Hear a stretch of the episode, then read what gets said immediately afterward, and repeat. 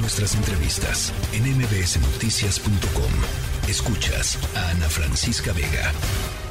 En la línea telefónica, Arturo Espinosa, abogado y consultor, director del Laboratorio Electoral. Me da mucho gusto saludarte, Arturo. Hola, ¿cómo estás, Ana Francisca? Buenas tardes.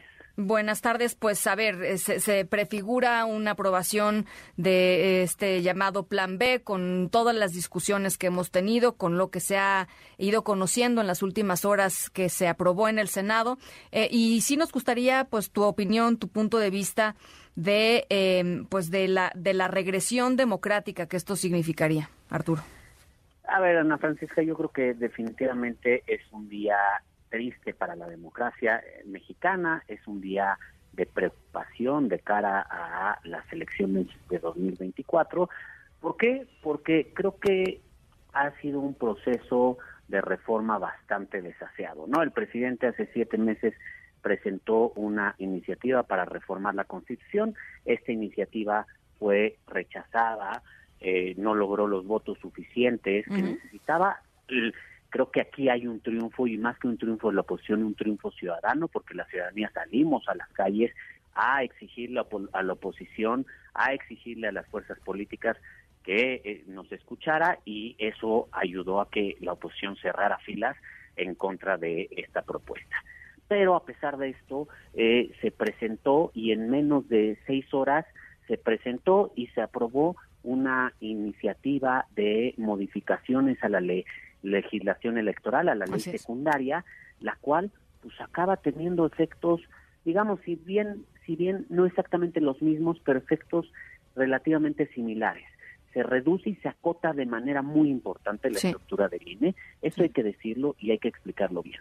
El INE tiene una estructura central, que es el Consejo General y las direcciones ejecutivas que, que se conocen. Esto se redujo, la Secretaría Ejecutiva, que es el núcleo operacional de toda la institución, se le disminuyeron sus facultades y sus atribuciones, realmente se hizo una mini Secretaría Ejecutiva, casi como un asesor más dentro del Consejo General, y a muchas de las direcciones se fusionaron y se hicieron de haber dos direcciones, ahora hay una sola, ¿no? El jurídico y la unidad técnica de lo contencioso, la de organización electoral y la de capacitación, eh, la de administración y la del servicio profesional electoral nacional. Pero además en estructura desconcentrada estas juntas que tiene a nivel local y a nivel distrital, que son las que hacen el trabajo de calle, digamos, el trabajo cercano a la ciudadanía, la credencialización, la educación cívica, la promoción de la participación ciudadana,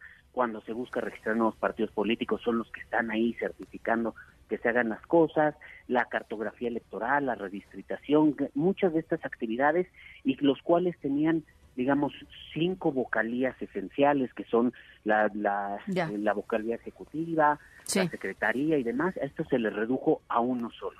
Entonces creo que es un golpe durísimo. Para, para, la que, para, que, que, nos, para los que nos están escuchando, que dicen, bueno, todo eso me suena a burocracia, eh, Arturo, porque además esa es la forma en cómo lo han, lo han vendido. Todo eso me suena a muchísimas oficinas llenas de personas, eh, llenas de burócratas, que seguramente si no están, no importa. Que en la práctica, ¿cómo te imaginas que serían unas elecciones con un INE así? Yo creo que son unas elecciones cuya organización va a tener más, digamos, más huecos, ¿no? Yo creo que el INE al final tiene la capacidad, el profesionalismo para sacar el trabajo, pero creo que digamos, el ámbito de oportunidad, a lo mejor nos alcanza el número de ciudadanos para cubrir las casillas, este, porque hay que ir a tocar puerta por puerta y no hay suficiente personal, o a lo mejor el ámbito en el cual los candidatos y candidatas puedan, digamos, incurrir en conductas ilegales se amplía porque no hay quien los esté supervisando, no hay quien esté desahogando. Todo este trabajo, hay un trabajo operativo, no se advierte, que no se ve, pero que es lo que hace posible que tengamos elecciones que requieren muchísimo personal.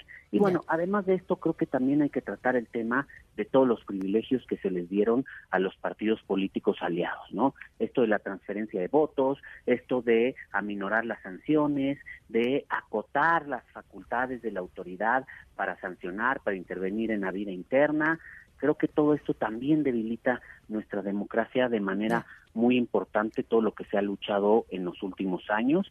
Y además todo el proceso cómo se llevó a cabo sin que hubiera discusión, sin que fuera una reforma, sobre todo con un amplio consenso de todas las fuerzas políticas. Es una reforma en la cual se impuso este una mayoría que no quiso escuchar al resto de las fuerzas políticas y que tampoco estuvo abierta a la negociación. Además, una reforma que tiene desde el proceso varios vicios de constitucionalidad que seguramente la Corte terminará definiendo eh, qué tanto van a impactar en la validez de la propia reforma. Ya. Ahora, yo te quería preguntar, ¿hay algo en esta reforma que le dé a los ciudadanos, eh, gente, ¿no? Como tú, como yo, como las personas que nos están escuchando, más control sobre lo que suceda en los procesos electorales, más herramientas de monitoreo, más herramientas de, castigo, em, más herramientas de participación? O sea, ¿hay algo en, en esto que se aprobó, que se ha vendido desde la narrativa oficial como un tema de eh, pues una mayor democratización y etcétera, etcétera. ¿Hay algo que sustente esto en términos de lo que tú, yo y los que nos están escuchando eh, eh, de nuestros derechos político-electorales, Arturo? La verdad es que no, la verdad es que es una reforma en la que justamente se olvidaron de la ciudadanía, dejaron de lado totalmente este la participación ciudadana, los derechos políticos electorales, porque aunque se prevén temas de votación para personas en prisión este que no estuvieran sentenciadas, lo cual ya el tribunal lo había establecido en una sentencia, o algunos temas de cuotas a personas con discapacidad o a comunidades indígenas. Esto se acotó a lo que ya venía haciendo el, INE y el tribunal. Ellos habían ampliado estos temas y ahora se acotó solo a un 5%.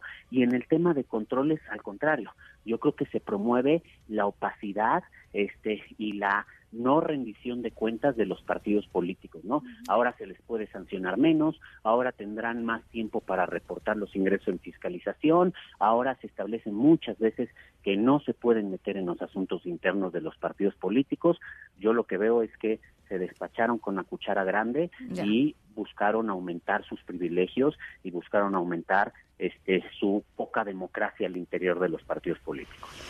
Bueno, pues ahí está. Eh, seguramente llegará el tema a la Suprema Corte de Justicia. Ahí dependerá, Arturo, de pues el momento en el que decidan tocar los temas y aprobarlos en la Suprema Corte, porque también sabemos que ahí depende mucho de quien esté al, al mando, digamos, de, de, la agenda de los temas, el próximo presidente o presidenta de la, de la Corte, ¿no?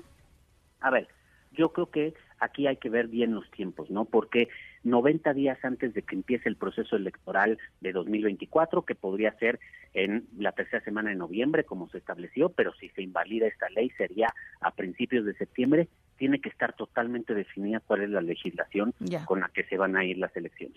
Y hay que decirle otra cosa, además de las acciones de inconstitucionalidad, me parece que también puede venir una oleada de amparos y de juicios en materia electoral por parte de integrantes del INE, del Servicio Profesional Nacional Electoral y demás, que también hay que ver cómo se van resolviendo. Bueno, pues ya lo estaremos conversando. Ojalá podamos hacerlo contigo en estos meses, Arturo. Claro que sí, con mucho gusto, Ana Francisca. Muchas gracias. La tercera de MBS Noticias.